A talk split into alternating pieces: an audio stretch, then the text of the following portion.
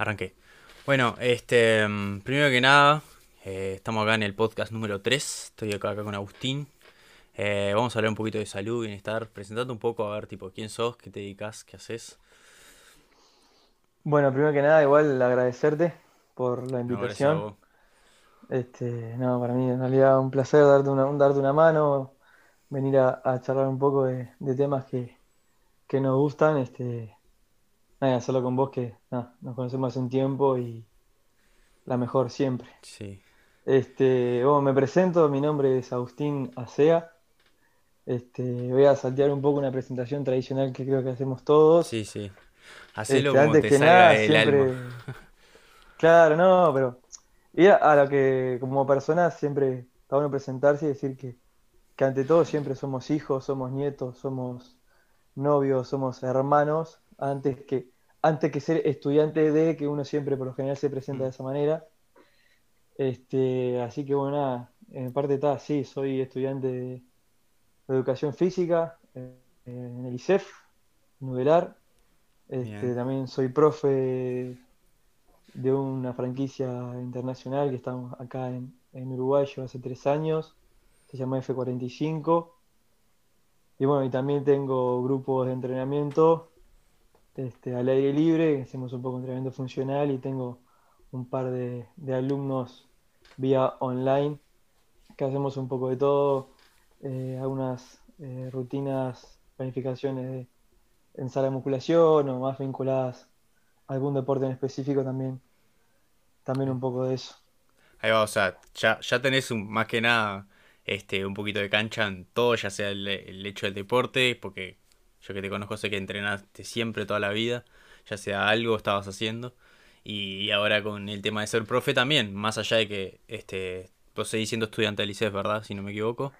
Sí, sí, o Eh, sea, en este momento estoy en- comenzando tercero, este, ya bastante avanzado en la carrera y, y bueno, también tuve la oportunidad de hacer varios cursos vinculados este, a lo que es entrenamiento funcional, aplicados al deporte, este, un poco también lo que es vinculado a lo que son salas de musculación y tal, y una vida en realidad en esto de, de- de la educación física, el deporte, el bienestar, la salud.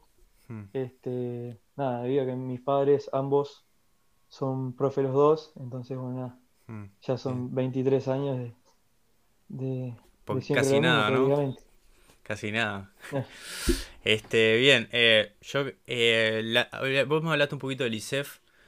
Eh, sí, yo que sé, conozco que tu entrada al ISEF fue media complicada por el hecho de que tuviste la mala suerte de no quedar en los dos sorteos del principio. Este, exactamente. ¿cómo fue eso de, de, por más que vos ya sabías que, capaz que, no sé si estabas 100% seguro que, que te interesaba la ciencia del deporte? Eh, ¿cómo fue eso de decir, pa, dos años que me quedé ahí, tipo, no puedo estudiar lo que me gusta, tipo, ¿cómo manejaste esa frustración, capaz? No sé si era te pegó para la frustración, yo asumo que sí, pero, pero ¿cómo fue eso? Eh, eh, sí, fue, fue complicado, pero se supo llevar porque, a ver, en su momento, evidentemente, cuando uno quiere estudiar y, y- y el destino de poder hacerlo está en un sorteo, cuesta o es difícil aceptarlo, quizá. Pero bueno, ta, es lo que toca y hay que aceptarlo. Este, el primer año que quedo fuera del sorteo, dije, bueno, está, yo, o sea, quiero estudiar, estaba trabajando en su momento en una agencia de viajes. Este, dije, bueno, quizá este año pueda trabajar lo más que pueda, ahorrar un poco y, y ver qué me depara. Ese año también me anoté igual en facultad de, de nutrición, que en su momento el plan de estudio de la carrera eran cuatro años y medio, entonces arrancabas en el segundo semestre en agosto, entonces dije, bueno, está, empiezo a trabajar, en agosto voy a estudiar, o sea, no me voy a quedar sin estudiar un año. Claro, Y bueno, ese año trabajé, este, entré en nutrición y hubo un problema con el plan de estudios, una vez que arrancamos la carrera, cambió el plan y las materias que íbamos a tener el primer semestre dejaron de existir, o sea, fue como todo un... un cúmulo Fue raro, sobre todo ese año fue bastante raro.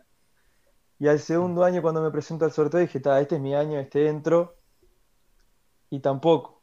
También quedé afuera y dije, bueno, está, este año sí o sí voy a estudiar, habiendo tenido la, la oportunidad de trabajar y de ahorrar dinero, eh, tomé la decisión de, de ir por los cursos y, y pagarme yo mismo los cursos.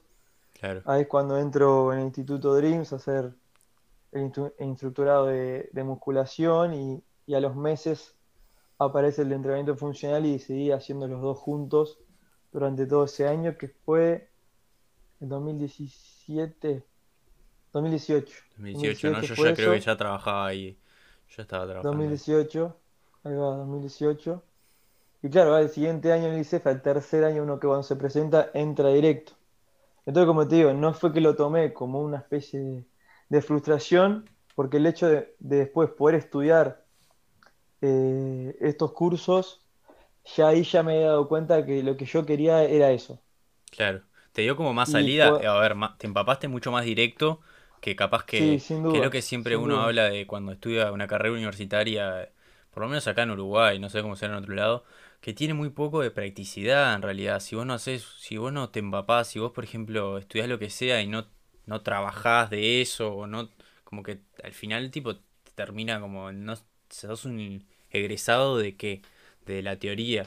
Este, y ta, y creo que esos cursos son Sí, sí, sí, bastante sí, sí. prácticos y bastante específicos, ¿no? No sé.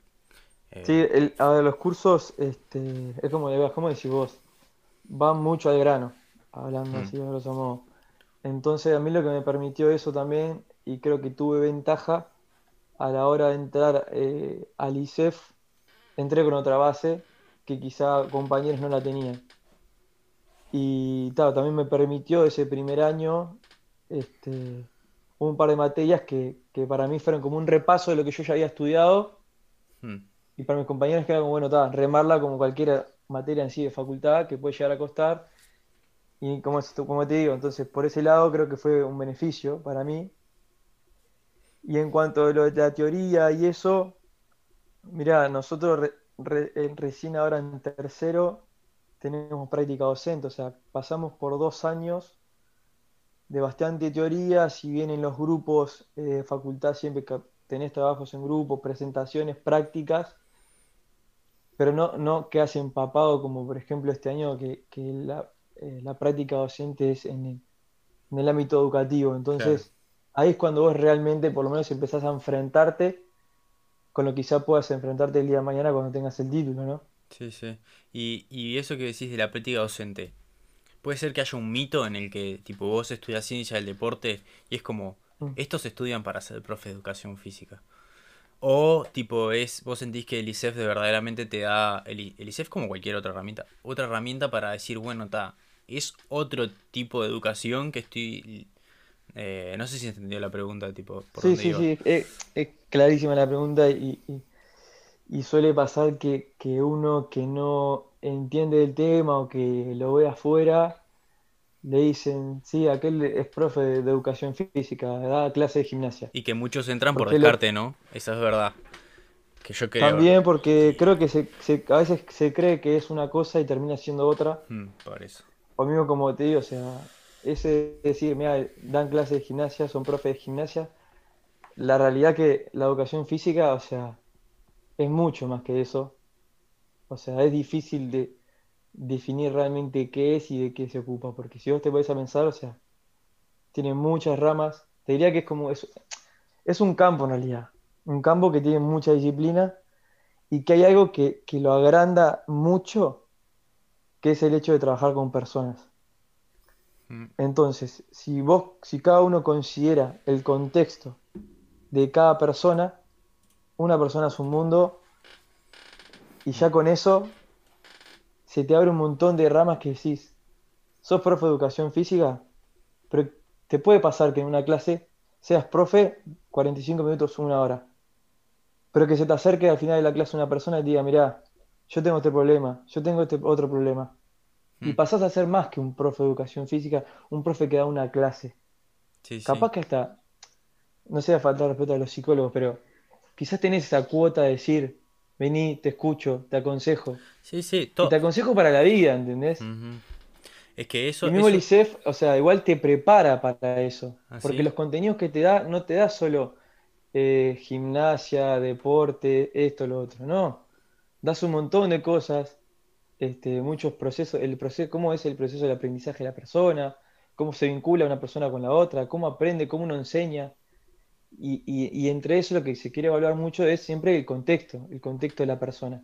Claro. Entonces, la educación física es mucho más allá, es mucho más allá del cuerpo.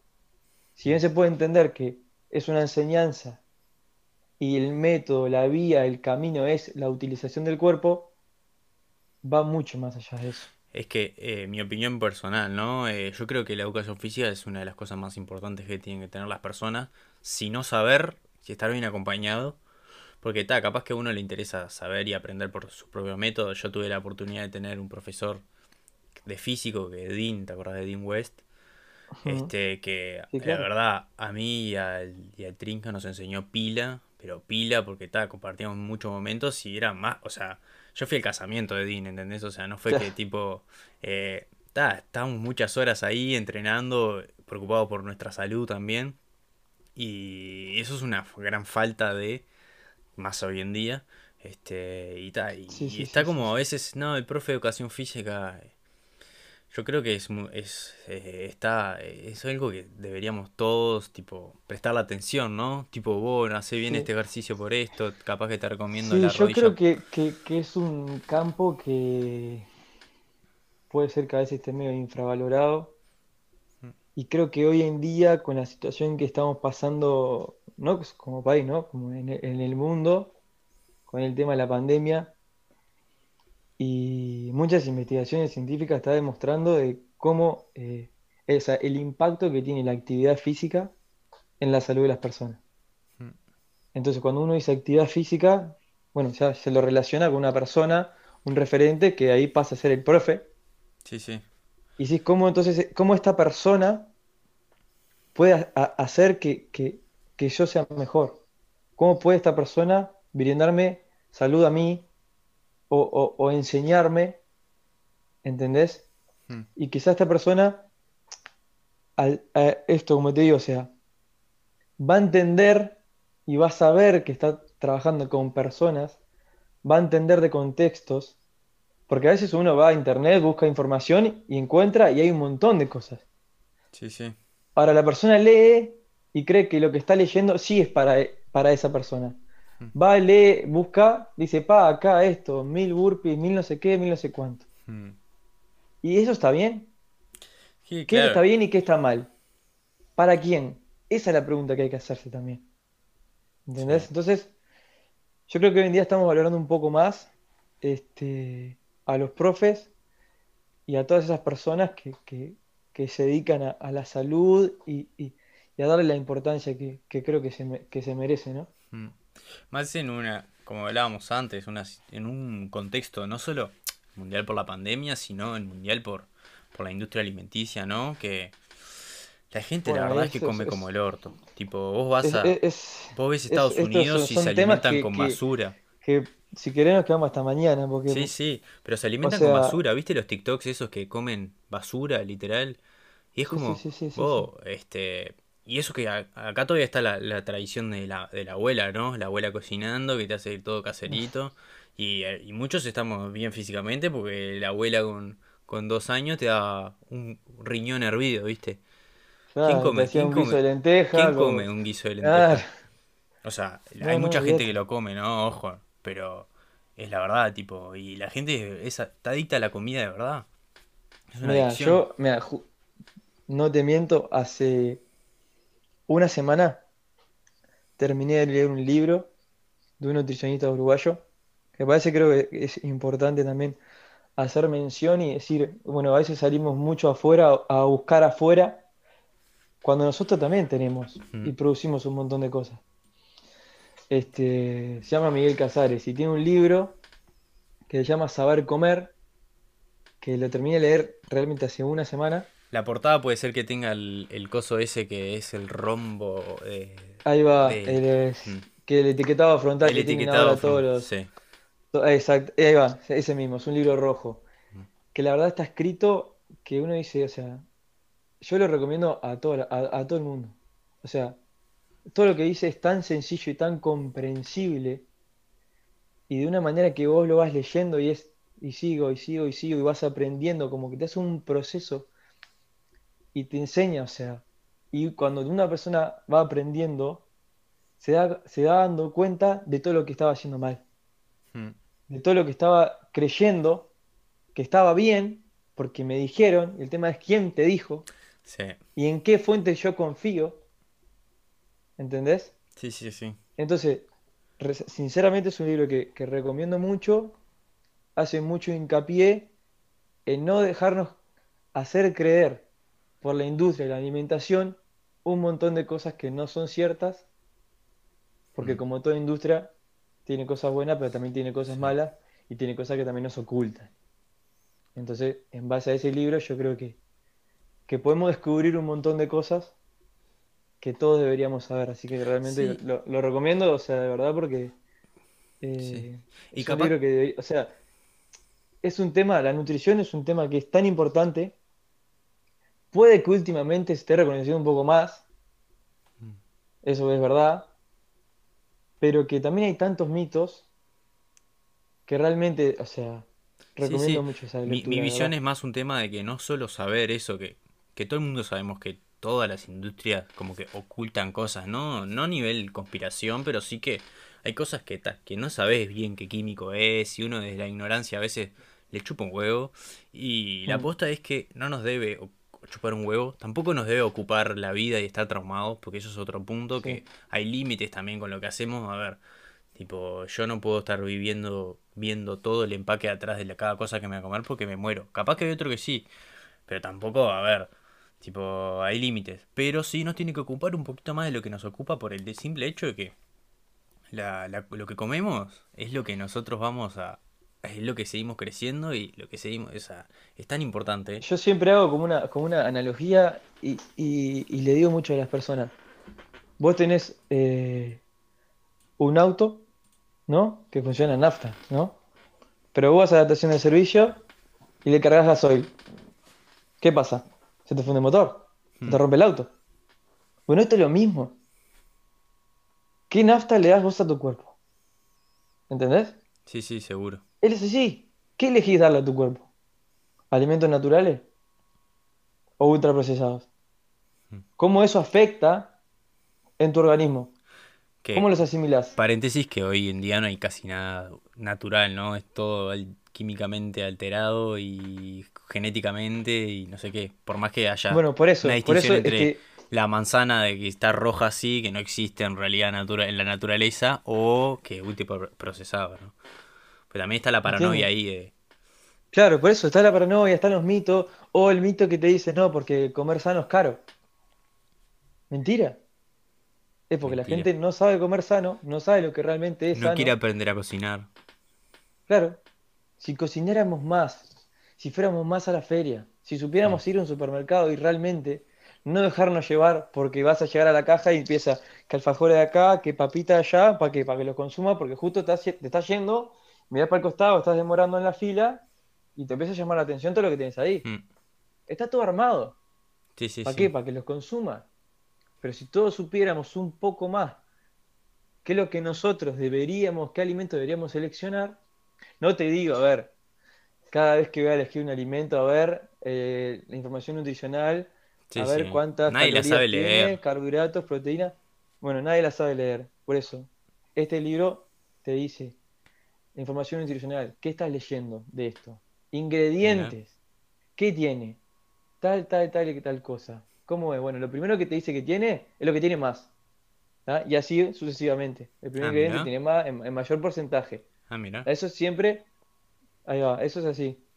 No Entonces hay que sabía eso yo, mucho por cuidado, ejemplo. ¿entendés? Sí, ¿Viste? yo, yo de carbohidratos, Eh, proteína, el sé muy poquito, sé lo básico del entrenamiento, porque, a ver, la experiencia que yo tengo es de entrenar nomás, no de, de claro. estudiar. Y que tal, uno cuanto más entrena, más se, se informa, ¿no? Que a veces se Sí, mal informa, sí, sí. pero está, no deja de ser información. No, sin duda, sin duda. A ver, y hay, por eso te digo, a ver, eh, en el mundo de hoy hay mucha información. Mm, ¿ah? El tema de con la información a veces puede ser un pro, a veces puede ser una contra, porque hay que saber adaptarla a lo que uno necesita.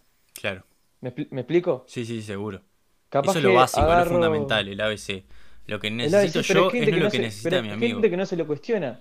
que Mm. porque creen que para una persona está bien, creen que para Mm. ellos también. Pero Claro. no es así, porque son dos personas diferentes. Sí, sí. Es así. Mm. ¿Y, Pero bueno, cómo, está, o sea, y cómo motivas a una persona, sí. por ejemplo, que tiene este... No sé si se le puede llamar sedentarismo o- y ni, ni capaz que ni, ni siquiera obesidad, ¿eh? Estoy hablando de una persona que no se motiva en realidad a hacer ejercicio porque capaz que no le gusta o... Pero, pero ¿cómo, cómo, cómo, cómo manejas esa motivación de, bueno, te cae algún alumno en la primera clase que vos lo ves y decís, este Sí. no tocó un, un, un cono en su vida? Mira, eso es un tema que, que, me, me encanta, pasa que me, me está muy bueno. Porque, ¿por qué pasa? Primero es eh, dar a conocer a, a la gente, en realidad, qué se considera sedentario y qué no. Hmm, Te voy a poner un ejemplo. Una persona, ¿no? Que trabaja ocho horas en una oficina sentado, sale de trabajar, va una hora al gimnasio, del gimnasio se va para la casa, llega, se sienta en el sillón, prende la tele, espera que la cena, no sé qué, y se acuesta a dormir. ¿Ah? Esa persona pasó todo el día sentada y entrenó una hora. Sí, sí. Esa persona que cree que entrena todos los días una hora, eso empezó a sedentaria igual. Porque uno lo que tiene que ver es, ¿qué hago yo la mayor parte del tiempo? ¿Entendés? Hmm, Y con esto vuelvo un poquito para atrás en esto que estábamos hablando de la nutrición. La gente que dice, no, porque yo no puedo comer sábado todo el tiempo, o como, como bien llega el fin de semana y siempre el fin de semana explota, ¿viste? El fin de semana el permitido, y el permitido se come todo y arruina todo lo que hizo en la el semana. permitido ese no existe. Esa es la Y uno mentira que nos no, pero es hacemos, un ¿no? día solo, es un día solo. Pero ese día solo es desayuno, almuerzo, merienda, cena, todo, Sí, ¿entendés? sí, sí. No es bueno, es una comida en la cual yo ya sé que voy a comer, fui medio estratégico y, ¿entendés? Y capaz Mm, que en las comidas anteriores reduzco un poco la ingesta, sabiendo eso es lo que iba a comer, me dio un gusto. Eso es lo mismo, o sea, la mayor parte del tiempo hago lo que tengo que hacer y algo, algo que puede ser una, una cosa que sea una excepción y hmm. otra cosa que se haga rutinario. Sí, sí, sí. Una que cosa es que te, llegue te fin de se- semana y te me coma un, pedazo de chocolate a que cada día por medio me coma chocolate. Es que lo- yo creo que viene más de un... digo, el problema nace desde que nos mentimos a nosotros mismos y somos nuestros peores enemigos. Y no del tema, no, no, no parte un tema filosófico, sino que después nos terminamos traicionando y eso nos desmotiva. Porque si nosotros decimos, sí, yo entreno todos los días, tipo, Mm, ay, ¿por qué no me bajo la panza?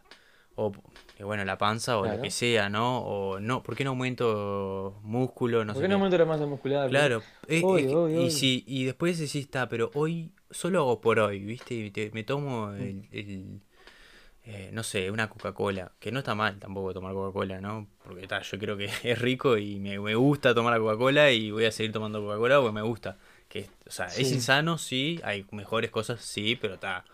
eh, tampoco, hay- hay- yo, yo soy más partidario del equilibrio este nutricional que capaz que está más tipo de todo el tiempo así tipo esforzándonos que tiene que ser más paulatino. ¿no? Pues si Claro, el tema hay que agarramos tener cuidado ahí con el, con el cuál es el equilibrio y, y si después realmente uno conoce qué es lo que le da a su cuerpo o no. ¿Entendés? Sí, sí.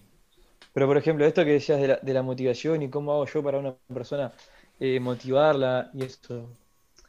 Lo que me pasa a mí, y que siempre le trato de transmitirlo, es que me parece que, que no todo el mundo entiende cuál es el concepto de motivación o que, o que se lo formula mal, ¿no? Mucha gente Sí. creo que, o sea, me ha pasado mil veces de que me digan, no, vos sabés que yo no, no entreno porque, porque no estoy motivado, te dicen, ¿viste? Mm.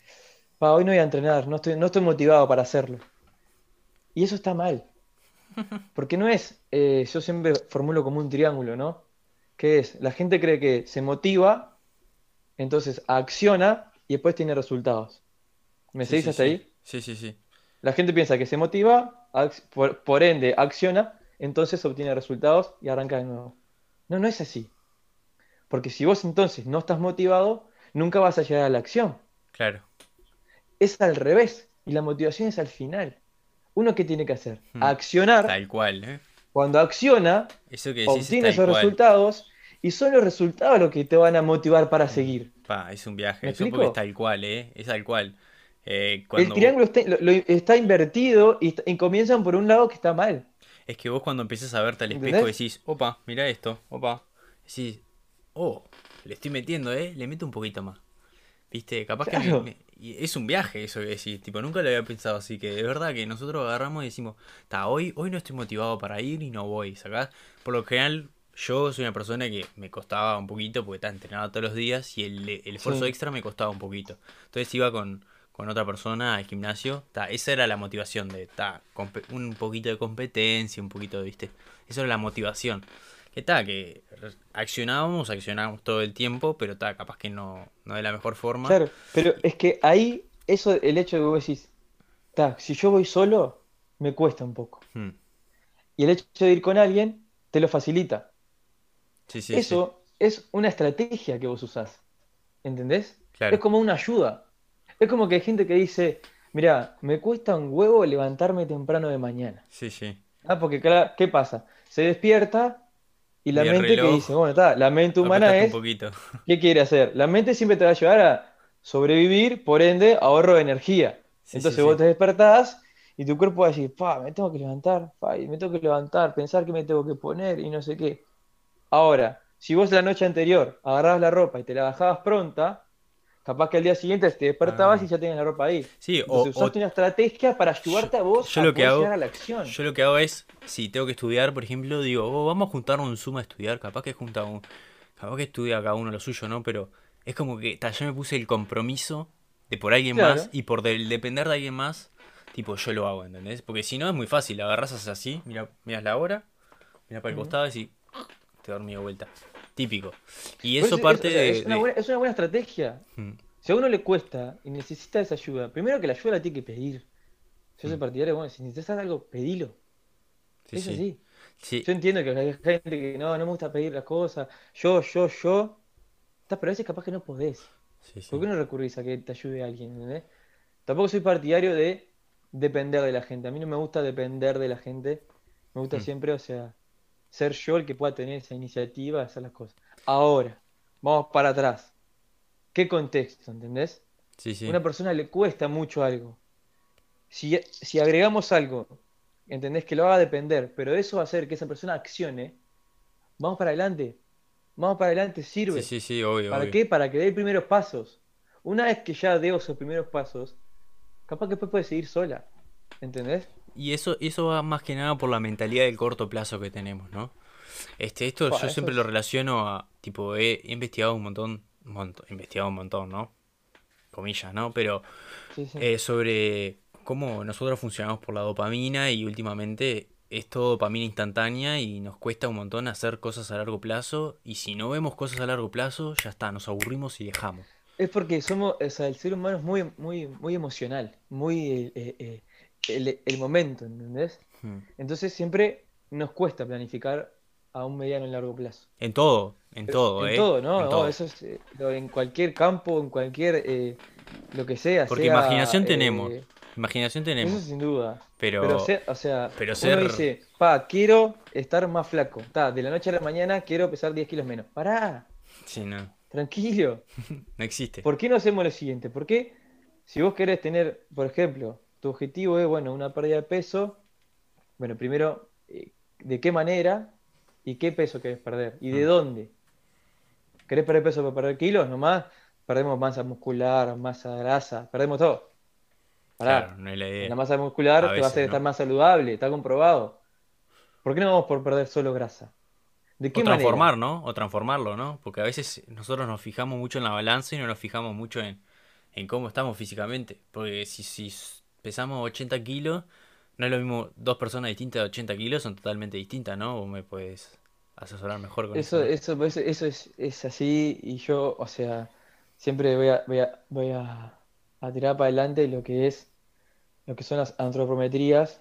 Este, A ver, ¿cómo es eso? por lo general, Palabra- por lo general la, la- nueva. la realiza- la reali- las realizan las, las, las nutricionistas. Las antropometrías es la, la medición de, la- de cómo está compuesto tu cuerpo.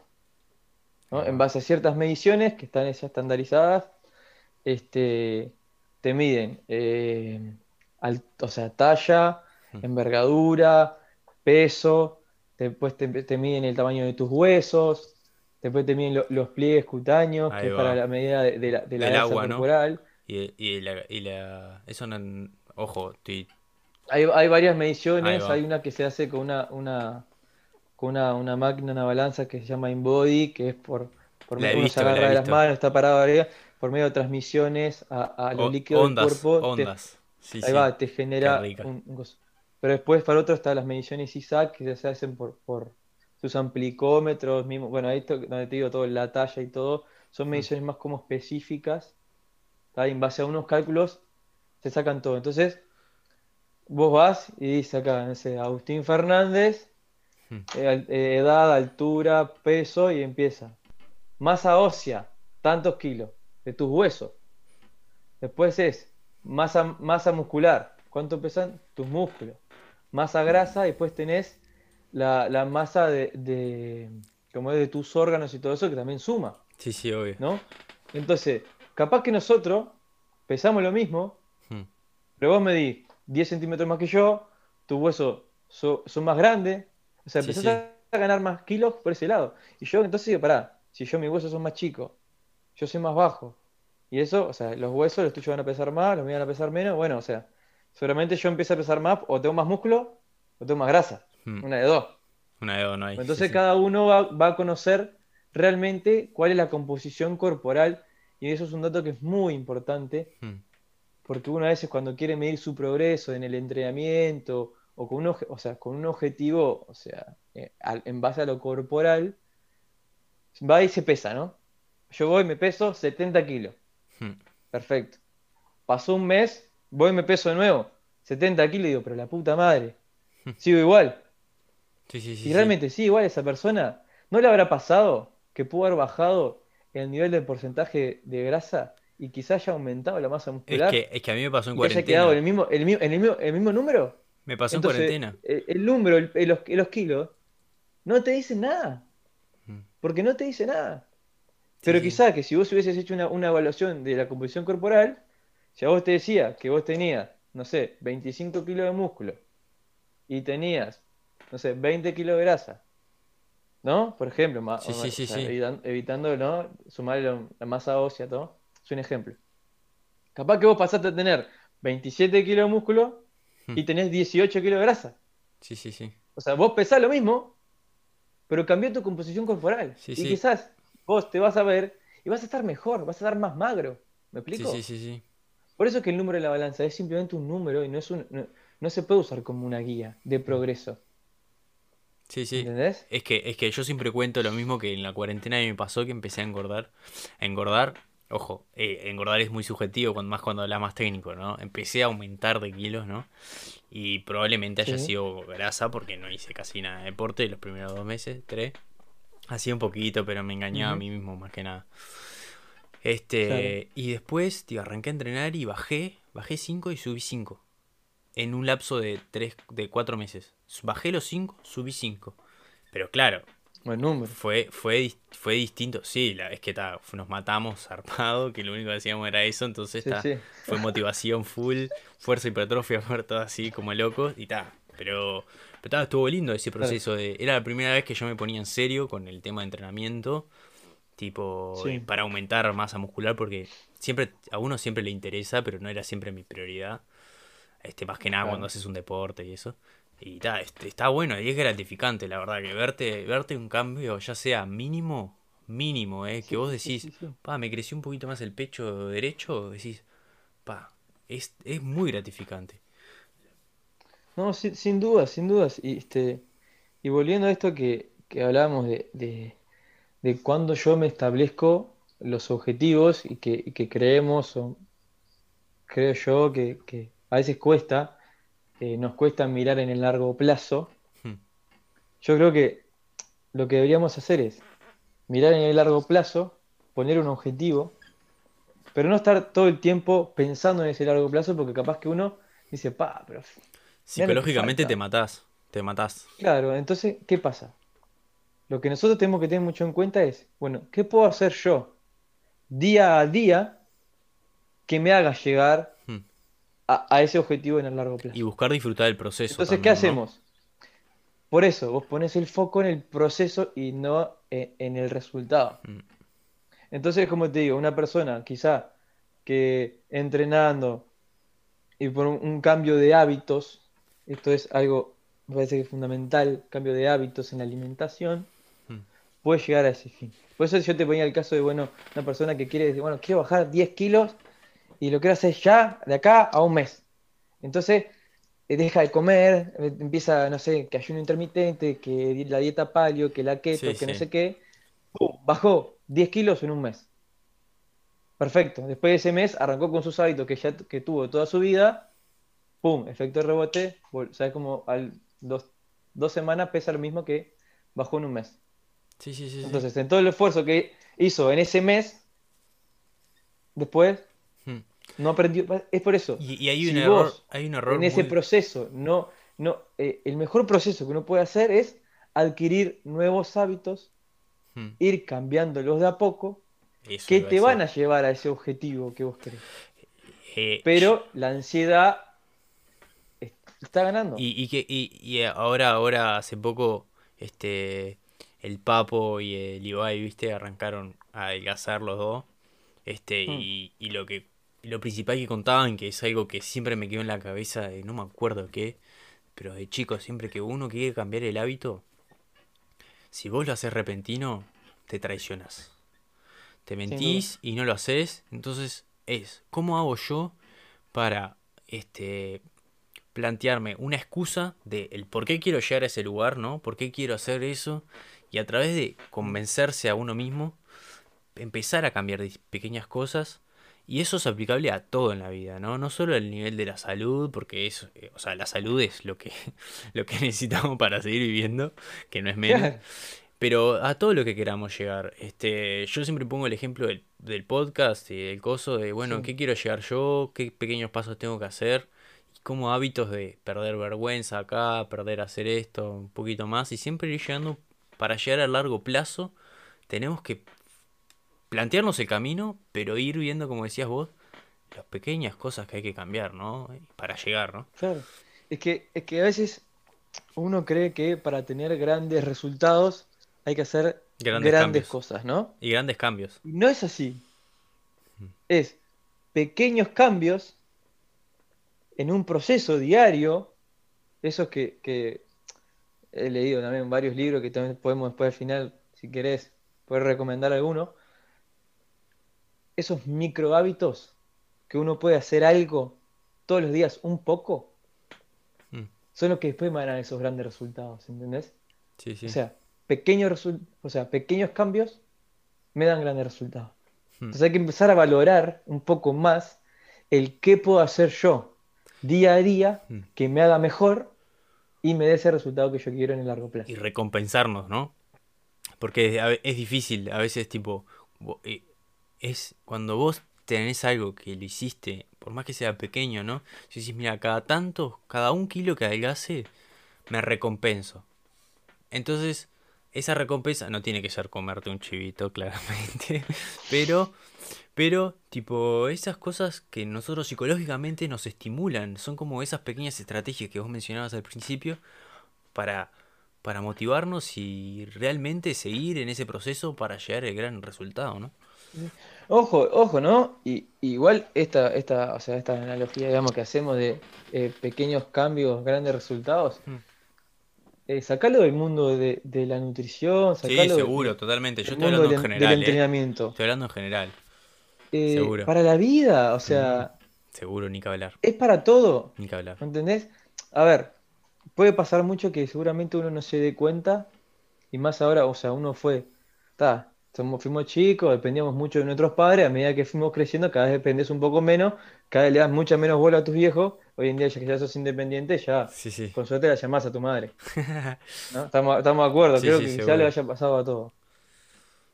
Pero, ¿qué cambiaría o cómo, qué haría uno o cómo, si se pone a pensar en el lugar ese de la madre, del padre, del abuelo, del que sea, cuánto te cuesta a veces levantar el tubo? Hola vieja, ¿cómo estás? Bien, ¿no? Bien, ¿estás bien? Nada, era para llamarte para saber que estás bien. Listo, chau. Ya está, le alegraste el día vos. Sí, sí, sí. a tus abuelos lo mismo.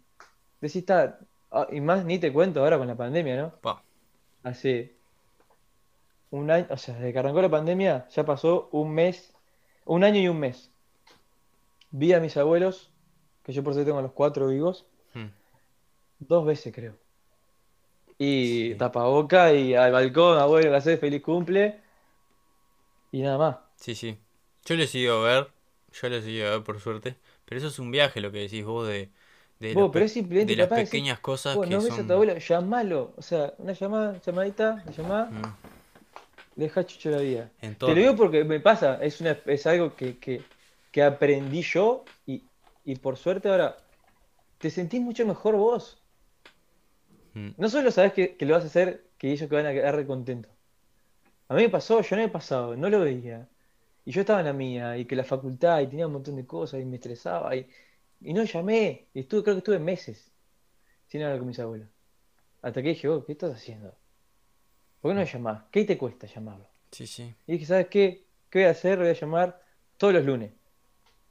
Y creo que Mm. hace ahora, hace un mes, que lo llamo por lo menos una por semana, yo llamo, pregunto cómo están, bien, Necesitan perfecto, algo, bla, bla, necesitan bla. algo, no sé qué, la, va- la vacuna, se vacunaron, esto, lo otro, cuándo te da la segunda dosis, no sé qué, listo, chao. Sí, sí. Es que, es que es esa así, analogía que vos decís de las todo, pequeñas ¿entendés? cosas, este, es difícil dimensionarlo también, ¿no? Este, yo siempre me voy a, a la- a la- las percepciones de cada uno y, y esta mentalidad que tenemos a veces de corto plazo de que nos engañamos a nosotros mismos. Sí, Este, tipo, lo relaciono mucho a ver al nivel de qué tan productivos, productivos nos sentimos para darnos el lujo de hacer esas pequeñas cosas. Como que lo pensamos al Ah, yo ahí, revés. yo ahí, ya lo que creo, que creemos que somos más productivos de lo que en realidad podemos ser. ¿Me explico? Si hay algo que me di cuenta es, o sea, que, que el ser humano oh, es una máquina que funciona tan bien que, que, que a veces uno se ve cansado y no sé qué. y- Pero eso porque es la mente, ¿entendés? Está cansada La la mente mente. que la que va a tratar de ahorrar energía para sobrevivir, no sé qué. Si nosotros le ganáramos un poco más, o todos los días un poquito más, Mm. haríamos, te juro, mil cosas más que hoy no hacemos y que creemos que en realidad somos reproductivos y en realidad no lo somos. Seguro, seguro. Estoy, pero estoy Aplicable a 100, todo, ¿eh? 100% Estudio, laburo, aplicable a cualquier cosa, hobby, etcétera. sin A dudas, todo. sin dudas. Y por eso yo también soy una persona de que me lleno todos los horarios hasta el límite de que tengo muy poquito tiempo para, como decir, rascarte un huevo porque, porque me siento muy bien conmigo mismo cuando estoy haciendo cosas. Por eso el año pasado, por ejemplo, para mí fue un desastre. Un desastre a nivel, no emocional tanto, pero sino a nivel de que "Bo, no estoy haciendo nada. Nada. Claro, claro, claro. Y cuando en verdad, hasta que un amigo me dijo, vos vamos a juntarnos a las 8 de la mañana todos los días, a que quiero hacer un proyecto contigo. Hicimos la librería online al final. Estaba Mira. cosa, cosa más. Pero Sí, sí, me le- era levantarme a las 8 de la mañana, en vez de estar sin remera, ponerme una remera, el día para mí era distinto. Era totalmente distinto, ¿eh? Y eso que me obligaba, porque me había puesto al principio en un compromiso. No, compromiso no, pero como que me obligué a ponerme en un compromiso y no sé qué. Y es esas cosas que nosotros, tipo, decir, vos, un poquito más, es decir, bueno, el primer hábito de levantarse temprano. El primero. Levantarse temprano y buscarnos una excusa para poder levantarnos temprano, para poder, tipo, y no, no acostarnos a las 4 de la mañana mirando películas. Mirarlas de la tarde, o de noche, o de mañana. Es que si fuéramos conscientes, ¿cuánto tiempo perdemos con el teléfono, con Netflix? Yo no te digo que no uses el teléfono, Sí, que no, no no, mires no. Es imposible, somos Hacelo, adictos. te va a hacer Ya- bien ya ese somos adictos. te va a hacer bien en la cabeza. Lo recontra valoro, lo hago, miro Netflix, uso el teléfono. Claro, obvio. Pero si todos, me incluyo, nos diéramos cuenta de la cantidad de tiempo que pasa y nosotros Pa. lo perdemos, porque yo creo que el tiempo. Yo Y creo lo TikTok, lo TikTok ahora, perdido. TikTok ahora, vos no sabés la cantidad de tiempo que le consume la gente. Yo literalmente me descargué TikTok en cuarentena. Estuve Sí. un día con TikTok y dije, esto lo tengo que borrar. No lo borré, pero no lo usé más. Porque literal estuve Claro. tres horas mirando videos de mierda. Está tan bien hecho, tan bien hecho, que estás horas ahí. Tres horas. Horas. Yo por suerte, este, mira, te, te, te voy a hacer un cuento. Vos yo era una persona que, vos no leía, no te leía un libro, pero vos me pagabas, toma, lee un libro, te pago, no, no te aceptaba la plata, no leía Mm. nada.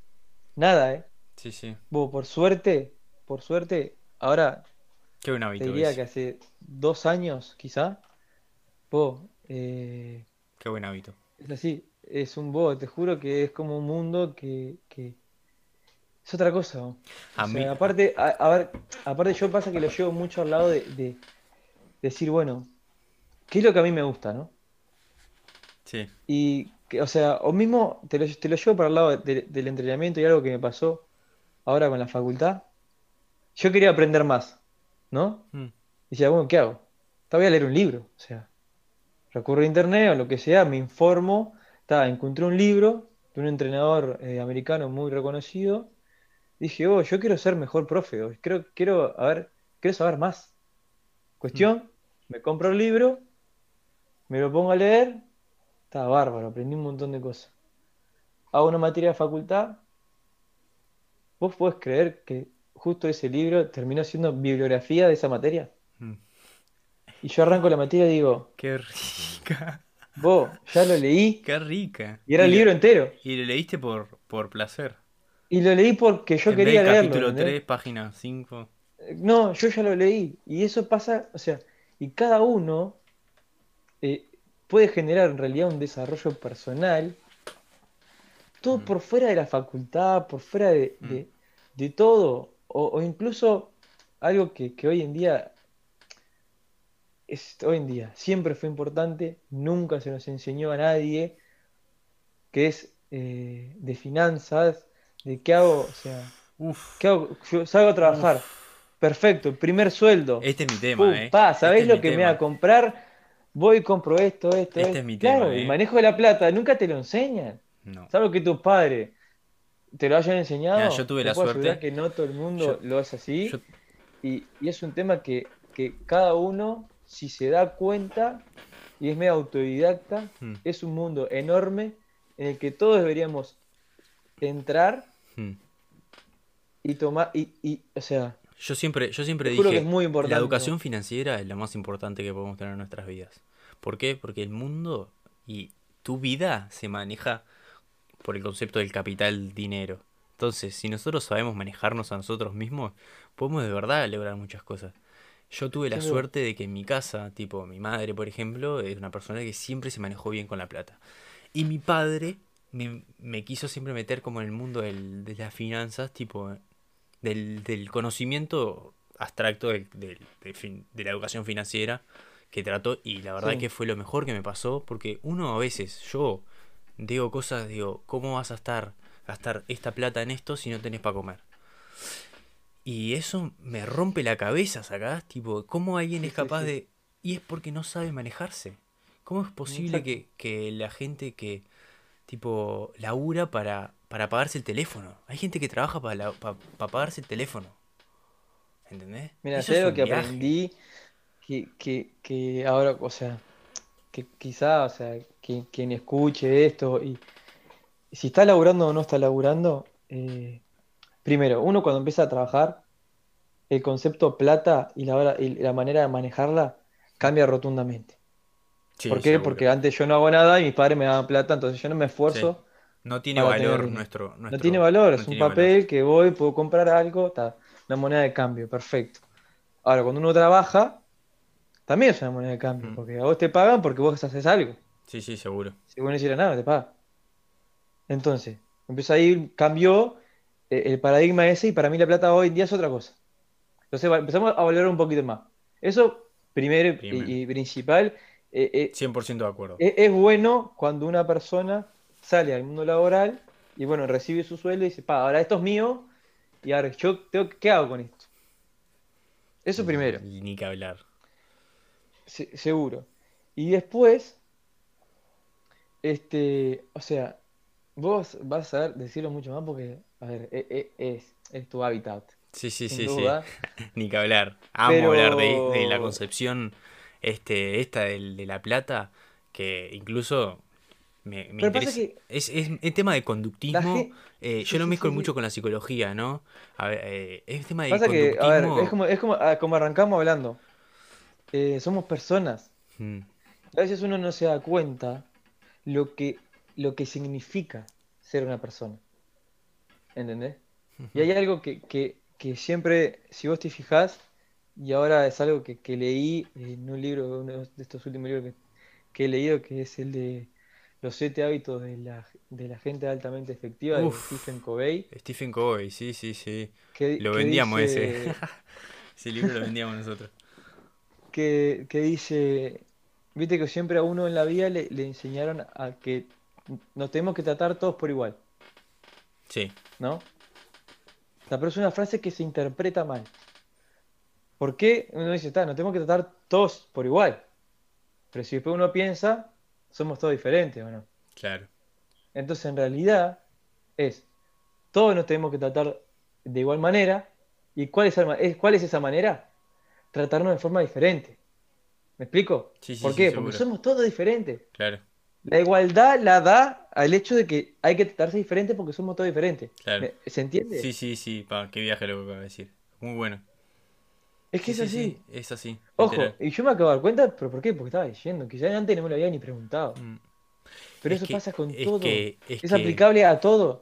mm, yo, por ejemplo, no, no leo mucho, soy culpable, pero lo que sí hago es pienso mucho.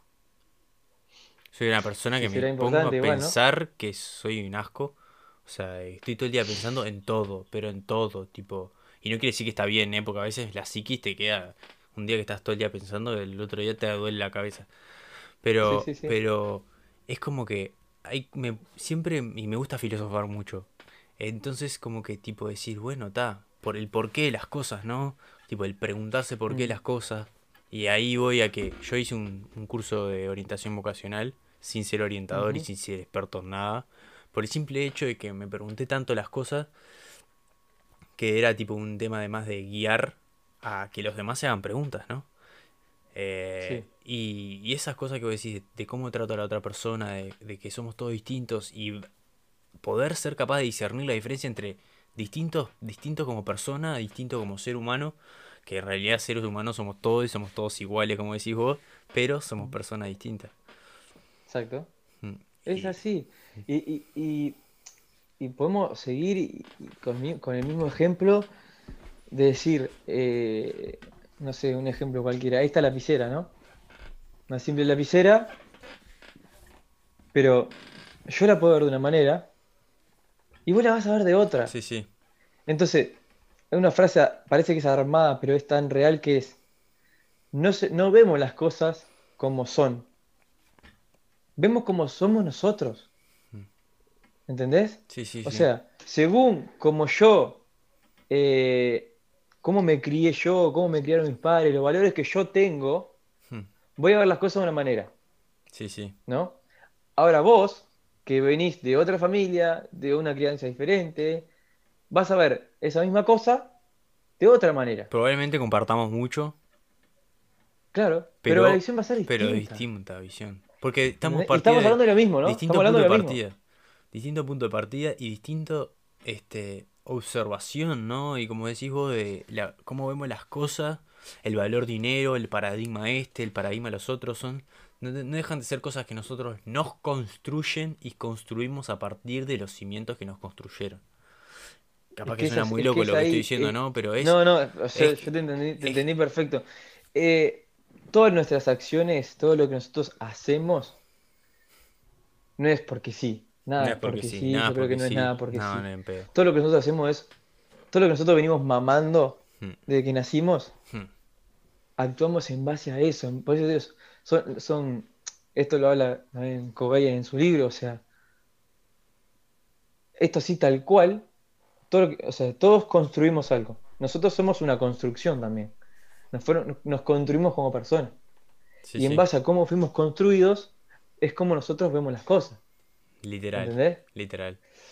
Este, y, el principal problema que yo lo veo más cuando entras en una etapa de la adultez, por eso yo siempre jodo de que qué paja ser adulto, por más que ya lo seamos, que es una paja, por el hecho de que nosotros a- llega un momento en la vida que dejamos de mamar de distintos lados. Con distintos temas, ya sea política, ya sea lo que sea, dejamos de mamar de distintos lados, ¿no? Porque nos convencimos de que eso es lo que es, ¿entendés? Ya construimos y bloqueamos ese paradigma, tipo de las cosas, y hay algo que siempre yo juego con mis amigos, y nunca en mi vida quiero llegar a eso. Nunca en mi vida quiero llegar a, a terminar de estar construido, ¿sacás? Yo quiero morir, tipo, siendo, estando incompleto, ¿sacás?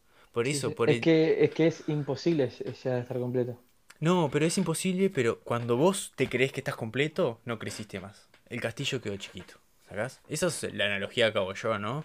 Es decir, Es que bueno, el que, el que- es que el que cree, el que, que cree eso le está errando feo. obvio, ni que hablar. Y puede tener razón en un montón de cosas, ojo, ¿eh? Y yo soy una persona que a veces pienso, va, sí, soy bastante capaz en esto, bastante ando bien en esto, pero sin Sí, embargo siempre estoy dispuesto a cambiar de opinión, siempre estoy dispuesto a, a seguir aprendiendo, porque ta, yo nací con, est- con esta, que lo creo una bastante virtud, que es me encanta aprender cosas. Entonces está, a partir de ahí, tipo, si será importante igual, a ¿no? partir de ahí, tipo, un montón de cosas. Por ejemplo, ahora estoy aprendiendo chino. Estoy aprendiendo a hablar Mirá, no, chino, no, est- no sabía. estoy aprendiendo, eh, me metí en jiu-jitsu, este, y da, es como mi necesidad de aprender. El año pasado no aprendí nada. Y ah, ¿Y cómo te, y cómo te sentiste? no, o sea, me quería matar, me quería matar, me quería matar. Pero está, es una personalidad, ¿no? Y, a ver, No, tipo, no, y yo a entiendo que, sin ver, duda. hay Y, gente y que le aquel que crea que, que, que decir que está mal, que crea que está mal, estaría mal, Mm, porque no creo que las cosas están bien o están mal, como venimos hablando. Todo depende de, yo, todo depende. Todo depende. Todo depende. Es así. Sí, lame- sí, O sí, sea, sí. capaz que no, no es una certeza, No hay verdad pero todo absoluta, depende. seguro. A mí vienen y, y me dicen, eh, che, ¿cómo hago para hacer esto? Y depende. Mm, ¿Entendés? Hay tantos factores que construyen a las cosas mm. que yo creo que la respuesta siempre es un depende. Sí, sí, sí. Y hay que siempre buscar, bueno, Y saber contar ese depende, ¿no? ¿qué, qué, es lo que, qué es lo que yo le, qué provecho le puedo sacar yo? ¿O qué es para mí? Y vos como instructor de, esto que yo de, te vengo de, diciendo de, siempre. Hay que preguntarse, para, para- ¿y y esto para mí me sirve? mm, ¿Esto se adapta a mí? ¿A cómo soy yo? Sí, sí. O, adaptarlo. O adaptarlo. Que O eso es más difícil, ¿no? Pero adaptarlo. Adaptar las cosas a nuestra forma de vivir, de vivir, literal, de vivir. Y de que, eh, ya sea como, co- vos como instructor, tipo, yo lo veo, tipo, como que creo que es un ejercicio también tratar de mostrarle a la otra persona en qué condición está y ayudarlo a qué necesita capaz, ¿no? Tipo, y a mostrarle, o sea, claramente la persona se va a dar cuenta de cómo es ella, ¿no? Pero tipo, me parece que es algo que es súper importante como instructor de, de- de salud, porque no dejan de ser instructores de salud más que la educación física, este, llegar a decir, bueno, este, vos necesitas esto, creo yo, por esta otra razón, ¿no? Sí, sí, sí, sí. Y, y- y ahí entramos eh, en algo que, que creo que también es muy importante en el hecho de decir qué es saludable y qué no. O sea, viene una persona y te dice, mira, yo, o sea, tengo este, este, o sea, voy y llega una persona y dice, mira, yo quiero entrenar acá, quiero hacer esto, esto y esto. Entonces uno dice, bueno, ¿por qué? ¿Por qué quiere hacer esto? ¿No? Primero a veces siempre hay que escuchar, a ver el por qué, mm, o por qué esa persona cree que lo que está diciendo está bien o está mal. Entonces quizá uno después, con ciertos conocimientos, puede, puede ayudarla, ¿no? Y es como siempre, siempre digo, y es, bueno, realmente, o sea, lo que es saludable, saludable para una persona, ¿es saludable para otra? mm. Y seguramente no, Qué viaje eso. Y ¿entendés? tenemos como concepto de salud que un no. médico dijo, eh, hay que comer eh, almendras y tenés a no sé cuántas personas comiendo almendras que como capaz que ni, ni necesita. Y eso es un Por viaje. por- bueno, va- vamos, vamos a ese, vamos a ese ejemplo, ¿no? Un médico dijo, bueno, hay que comer frutos secos porque hacen bien a la salud. Mm. Frase, ¿no? Perfecto. Allá va X. las abuelas comprando. se- no, una persona X con sobrepeso sentada en el sillón dándole el fruto seco. Sí, sí, sí. Se compra tres ¿Y eso es saludable, eso es saludable para esa persona? Y ¿Es no. realmente eh, eh, ¿Y por qué lo hace? Porque escuchó que un médico dijo Pero capaz que terminó, no terminó, o sea, escuchó eso y capaz que el médico después dijo, ¿a quién se lo recomendaba? Sí, sí, sí. ¿Entendés? Por eso te digo, hay que acotar las cosas. En el- la pregunta de, de- de- del para quién y para qué, Mm. siempre, todo Siempre, momento. en toda la vida. Es Siempre. verdad. En lo que es salud, Mm. siempre. Es la vida, en la vida. Es así, Mm. es así. Literal. A, a veces por, por porque ¿qué pasa? A veces pensar nos cansa. Eso es una, eso es una gran cosa que es más fácil este, que otro piense por nosotros. Siempre. Siempre. Por más, por más que nos hagamos los que sabemos todo, siempre es más fácil que otro lo piense por nosotros. Entonces es esa pequeña cosa, ese pequeño espacio que nos damos a nosotros mismos para descubrirnos, ¿no? Sí, sí, sí, sí, sí, sí. este, un viaje. No, estoy totalmente de acuerdo. Mm. O sea, es más fácil que me digan las cosas, yo buscar las cosas, ¿entendés? Sí, es, es más fácil decir, che, ¿te animás a apagar la luz? Y no me paro del asiento. Eso es un, un, un detalle chique, un ejemplo chico. Pero es más fácil que venga alguien y dice, sí, estudia que vas a trabajar bien. Entonces nosotros estudiamos que vamos a trabajar bien. En vez de pensarnos por qué hacemos, por qué estudiamos esto, por qué estudiamos esto, por qué no sé qué. Que eso es lo difícil de pensar. Estudiar, sí, sí. estudiar. Y, o sea, hoy en día si vos tenés la eh, un sostén económico, podés estudiar. ¿Cuánta gente se, se recibe no sé qué cuántas cosas y, y no, y decir, está, no sabe nada? Porque no quieren saber, Porque no quieren saber. no quieren saber. Y creo que hoy en día, o sea, hay, eh, eh, o sea, pasa mucho, creo que pas- pasa bastante en, en estas nuevas generaciones nuestras que últimamente eh, creo yo que se estudia más para salvar que para ni me aprender. digas, ni me digas. Entonces uno salva, pero no aprende nada. Es espantoso, me siento Pasa así un semestre veces, ¿no? y lo que diste hace cuatro meses atrás, ya está, no lo, no sabes más. No lo sabes más. ¿Por No. qué? Porque no lo aprendiste. El sistema nos Porque no a eso estudiaste también, para aprender. ¿Entendés? Bueno, ahí ya O entramos sea, en algo y es meterse en un Sí, quilombo, ¿no? Sí, sí, no. O- ojo, ojo. Creo, creo que es siempre 100% culpa nuestra de no interesarnos y aprender. Pero también las condiciones para salvar son aprender a salvar. Entonces duda. está. eh, eh, O el hecho de salvar es el que a mí me va a dar el título. Hmm, Me da- como yo salgo, me da el título, eh, yo Sí. estudio para salvar. y, y qué viaje, me quedé con eso que dijiste vos al principio, que es literal una filosofía que. El, las cosas que nos preceden, ¿no? Que antes de, de, de Agustín soy licenciado y en realidad antes de Agustín soy gente, hijo. Y. Es que como te dije cuando, cuando me fui a eso, presentar, o sea, por eso, ese, eso dije, voy a salir de una presentación eh, que hacemos todos. Hola, sí, me llamo Agustín Acea, tengo 23 años, 23 años, soy estudiante de educación física. Sí, sí, sí. Pará, antes de ser estudiante de educación física, sos hijo porque tenés padres, Sí, sí. sos hermano, sos novio si tenés no- no- novia o no, Sí, sí. sos nieto, sos, sos persona, Sí, primero. sí. Después todo lo demás, que es lo que vos fuiste construyendo en base a, a la persona que sos. Es un viaje. Es un viaje que nos piense, nos Pero pese- siempre uno es, nos se pese lo, más el- lo catalogan. Este, ah, el profe. Porque nos ah, precede, nos precede el Ah, el nombre. economista. El ah, ser licenciado nos precede el nombre. El saber algo, algo que está estandarizado por la cátedra de la facultad, no sé qué, nos precede el nombre. Nos sí, sí, presentamos como licenciado, nos presentamos como profesor, nos presentamos como lo que sea, doctor. Sin Y- duda. y nos firmamos, firmamos. Firma- lic. Y vos decís, o sea, ¿qué peso tiene eso en, la psicología de la gente, no? Yo estoy trabajando. Es como que de- está dentro de- de un marco, ¿no? Como que se enmarca. Sí, es como tipo, o sea, no solo, no solo el hecho de que sos, ay, tenés el título, qué locura. Porque es verdad que hoy, si ves en los números Uruguay, no todo el mundo tiene título, no todo el mundo termina el liceo, y que es algo prestigioso, ¿no? Lo, lo entiendo. A veces yo lo, lo Sí. menosprecio más de lo que, de lo que es porque es costoso estudiar, ¿no? A nivel de, de cabeza.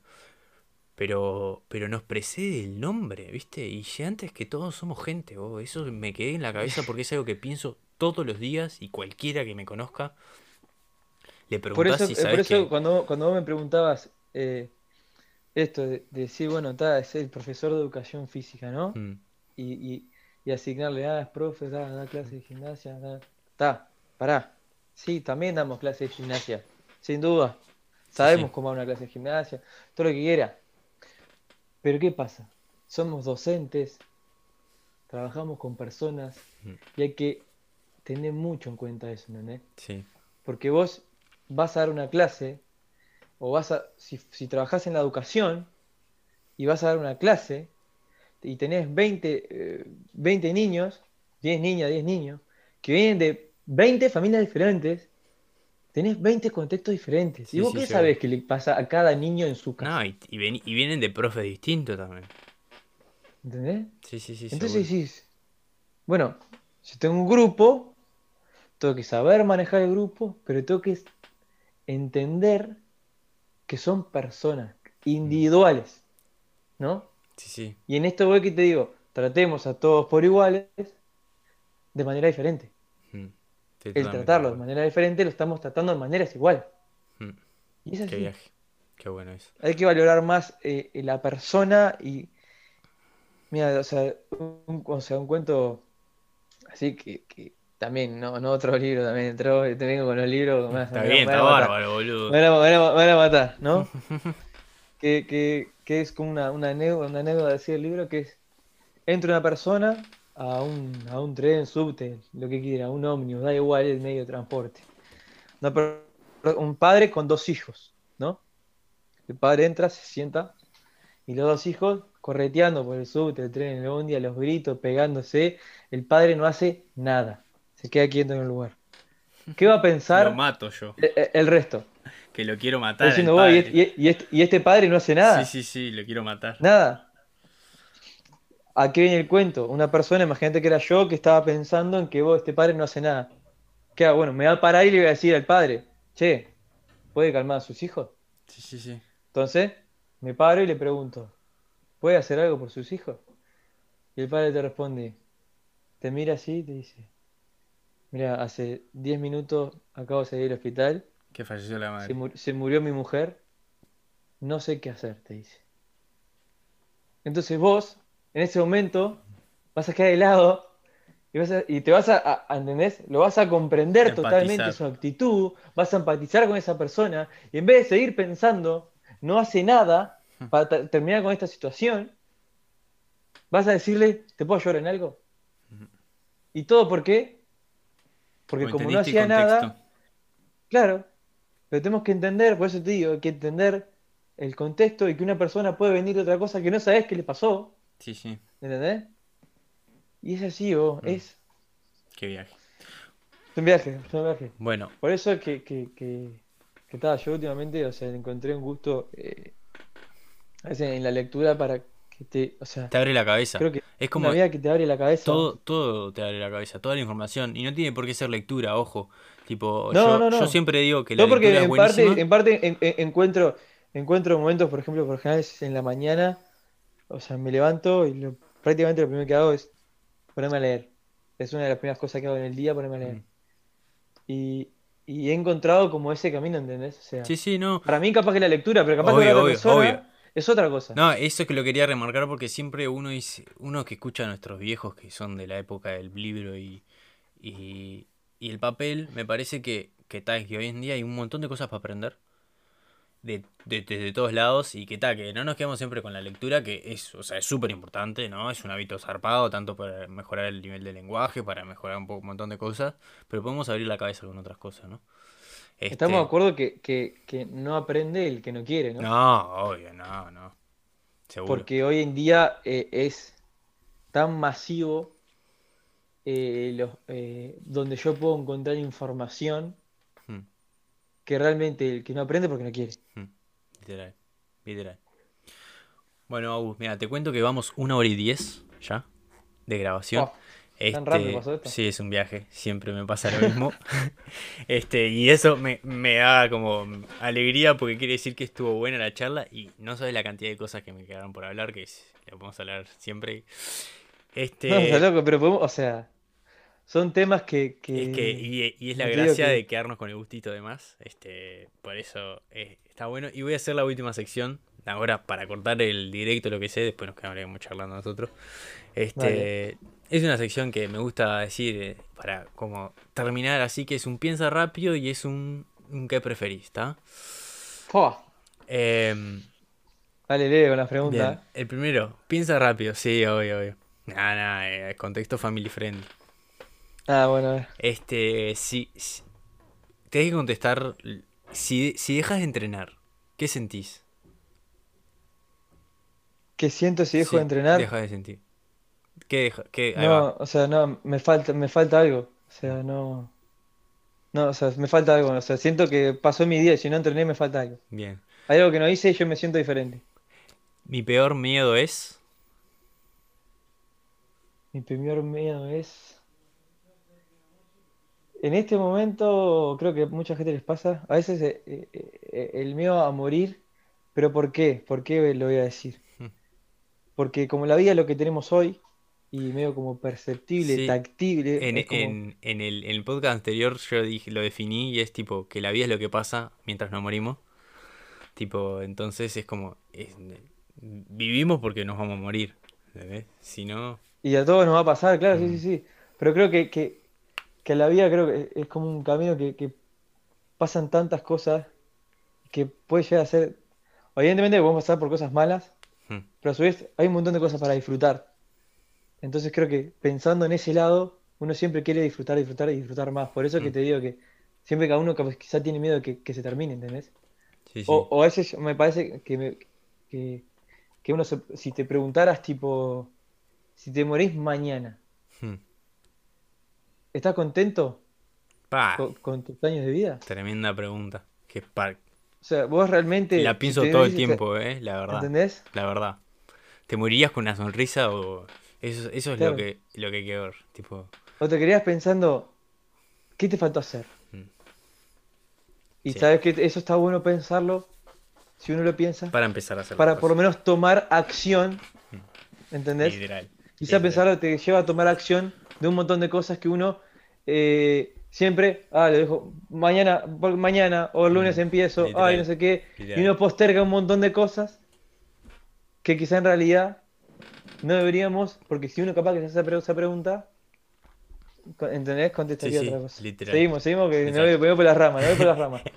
Bueno, cuando vas al gimnasio, ¿cuál es el, el ejercicio que te gusta hacer más? Decís, este lo hago, pero con, con ganas.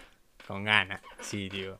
Pa, eh, un, un press de banca plano. Un press de banca plano es que el 80% de los pibes, vamos a decir un press de banca plano, que estamos todos. Un press de banca plano. sí, banca. seguro. Y últimamente igual me está pasando, eh, que antes no lo hacía, cada vez más el gustito ese por, por entrenar las piernas La también. sentadilla. Uf, uf, qué Que, que a importante, veces ¿eh? pasa, pasa que sin duda siempre uno dice, ah, los brazos, el pecho, la Sí, espalda, después tenés y deja de de lado las piernas y uno después lo va encontrando también Sí, creo sí. que nos, nos pasó a Me, me todos. pasó, me pasó encontrarlo y estuvo bueno. Este, ¿y el peor cuál es? El peor. Yo. El que sufro más, te voy a decir, no el peor. El Nah, que sufro más ahí va. eh, ¿Cuál es el que sufre El que más? sufre más es un ejercicio que es, es como un curl de, de fle- flexor de rodilla, que es para el trabajo de, de los isquiotibiales. Sí, Es con, con franelas o con discos deslizantes en los talones. ahí va. Vos estás acostado boca arriba, ¿no? Sí. Apoyás los talones en discos deslizantes, vas a un puente, ¿Puente ¿Ah? glúteo? puente, vas a puente de glúteo, piernas flexionadas, ¿no? Los discos en los talones. Vos tenés que llevar lo- los pies hacia adelante y después traerlos hacia atrás. estás loco, boludo. Cada vez que hago ese ejercicio, siento que El mío es, El peor mío, el peor mío son las estocadas. Siempre fui corte de Las posteriores. Por suerte aprendí a estirar, me enseñaron en realidad. Y crecí un montón de elasticidad. Pero las estocadas era algo que no las bancaba, pero ni a palo, no podía. Acá era como me las Y lo robaba. importante que es para, para, para, para, un- para los deportes, el hecho de trabajar la, la- la fuerza individual de cada pierna, ¿no? Es algo que yo siempre trato de, tra- de transmitir cuando, por ejemplo, he pasado, tengo compañeros que juegan conmigo al fútbol, o que a veces me preguntan, che, ¿me armás una rutina para el gimnasio? Y no sé qué. Y a veces, por lo general siempre, los ejercicios básicos siempre como que arman, la- arman la pirámide, la pirámide, ¿no? Sí, sí. Pero pues suel- suelo seleccionar, eh, ser bastante específico eh, en, en la acción de juego, ¿no? Hmm, Entonces, cualquier deportista corre, pero cuando uno corre, se va apoyando en una pierna Y después la después en la otra. Sí, sí. Entonces, uno dice, claro, entonces, ¿qué hago? Trabajo la fuerza individual de cada pierna. Mm. ¿Por qué siempre hacemos sentadilla con las dos piernas? ¿Por qué siempre los empujes con los dos brazos? Las tracciones con los dos brazos. Sí, sí, sí. Si después vos vas y para saltar, saltás con una pierna. Sí, sí, Corres haciendo un apoyo y después el otro. ¿Me explico? Sí, sí, sí, sí. Siempre me gusta ese. siempre buscar, buscar bueno lo, lo- específico y a veces hacer ver el porqué también de esas cosas, ¿no? Mm. Uno va y hace, no sé, extensión de cuádriceps se- sentado así. Digo, pero ¿por qué haces flexión? Si vos jugás al fútbol, por ejemplo, ¿qué haces sentado en la máquina? Está, si vas a, si vas a- si tenés una lesión y bueno, no, tenemos que mejorar puede- puede- masa muscular, está. Pero andá a lo específico. Sí, Andá pues al piso. la, la extensión de, piso. cuádriceps, de cuádriceps siempre yo lo usé, por ejemplo, como un complemento al cuádriceps. Por ejemplo, después de trabajar cada cuádriceps, trabajás una extensión para tipo, no sé, o sea, es siem- como que, como que es un viaje lo que decís, porque es verdad, siempre, siempre trabajamos los dos, sentadilla, pecho, lo mismo, siempre lo mismo. O sea, siempre, o sea, me, me parece bárbaro ir, a, a lo básico, porque yo mismo lo, lo- a- el básico, o sea, un press plano, una sentadilla, un peso muerto y una tracción, una, una dominada, por ejemplo, Mm. ¿no? Ya prácticamente cubrimos todo, los músculos grandes los cubrimos. Pero después, eh, hoy en día, o sea, hay que de ser lo más específico posible. Mm, O sea, tenés que adaptar el cuerpo para la situación del juego. Mm. Si vos, eh, si uno en un cuadro de fútbol en la semana no hace fútbol, llega el día del partido, Sí, sí, tenés jugadores lesionados, después le dicen, ah, estoy falto de fútbol. ¿Y por qué estás falto de fútbol? Porque no hace fútbol en la semana. Por ejemplo, sí, sí, sí, literal. ¿entendés? En la preparación física es lo mismo. Yo no te puedo, o sea, es que me cuesta ta- decirlo mal. O sea, la preparación, preparación física, ¿qué es? Prepararme, en el caso de una competición, un deporte, Mm, para el día del partido. Sí, sí, sí. Bueno, ¿cuál es la mejor manera de prepararme? Haciendo, tomando las mismas acciones del partido, si querés la podemos dividir y las entrenamos. Pero entrenamos lo mismo como jugamos. Claro, claro. Si no, no te puedo dar, no te puedo, o sea, el estímulo que se genera en el juego, si yo no te lo doy y no se lo doy al cuerpo como algo común, no lo hago común, si al día del partido te lesionás. Sí, sí, en cinco minutos. Es así. Al día del partido te lesionaste. Sí, sí. Por ejemplo, básquetbol, salto, caigo, arranco, freno, Mm. El repiqueteo ese que es odioso. la- Que te los lanzamiento, aceleraciones, desaceleraciones, cambio de dirección. Si vos no trabajás todo eso, el día del partido te puedo Mm. asegurar que te lesionás.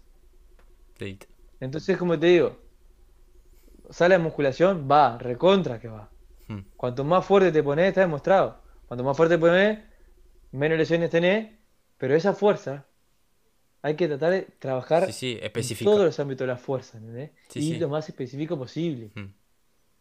También no es lo mismo eh, trabajar, eh, en, no sé, en fútbol que trabajar en golf, No. ¿entendés? Sí, sí, sí. No es lo mismo trabajar en básquetbol que trabajar en un corredor de maratones. Mm. Porque las intensidades son otras. ¿Entendés? Sí, sí, Uno sí. corre todo el tiempo, va, va, va, va, va. Y el otro no. Uno va al mismo ritmo y el jugador de básquetbol saltó, cayó, ¡pum! Corrió, Sí. volvió, quedó quieto, tiempo, minuto, descanso, me siento, arranco de nuevo. Sí, sí, sí. ¿Entendés? Sí, sí. Puede ser que sea lo más específico posible. Bien. Este, bien, última, últimas dos que pasamos a qué preferís. ¿Qué preferís? ¿Oler mal, tipo asqueroso, sin que vos te des cuenta? Tipo, y nunca nadie te lo va a decir. Tipo, que oles mal. O sea, o sea, yo tenía olor feo. olor feo. Tipo, pero no te- vos no te das cuenta y los son los demás y no te lo van a decir, ¿sacás? Tipo, actúan como si no estuvieras. O Sí. sentir un olor asqueroso constante, pero sin que nadie lo sienta. O sea, pero horrible, así, tipo, todo el tiempo oler algo horrible y sin que los demás lo sientan. No, no, no. eh, la primera. La primera, oler mal y que nadie. y que y no saber. Sí, sí, Sí, yo, creo que, sí. también. Yo con los Sí, porque yo viviría, tra- yo, yo tranquilo. Sí, sí, obvio. Literal, yo O sea, viviría tranquilo. Para mí no, para mí no va a cambiar nada. No, no. Sí, el resto, ¿no? Va a decir, es más, "Fa, capaz eh". que se burlan lo que quieran, pero yo voy a- te quiero ver viviendo siempre con, No, sintiendo algo. No, horrible. No, no, me quedo con la primera, me quedo con la primera. Y que solo puedas hablar gritando o solo puedas hablar susurrando. O sea, tipo, gritar tipo fuerte o susurrar tipo... Pa. Ese es un viaje. Mira, creo que mira, para la vida te diría que susurrando. Sí, sí. Ahora, no podría trabajar si no, no podría trabajar si no. Yo preferiría gritando, porque ya de por sí ya hablo bastante fuerte. Y, y ya fue, ¿Qué, qué, qué le va a hacer? No, no, me volvería loco que mi voz sería así, todo tranquilo. No podré. Yo. Una paz interior, dicen. Sí, no, yo te grito y, y chao. ¿Cuánta gente conoces que grita hablando? No, un Bueno, montón. por Un montón. ya fue. Estás en una conversación y vos lo estás escuchando todo lo que dice. Sí, oh, pero te da un metro. Qué viaje. Este, bueno, está, amigo, acá hasta acá.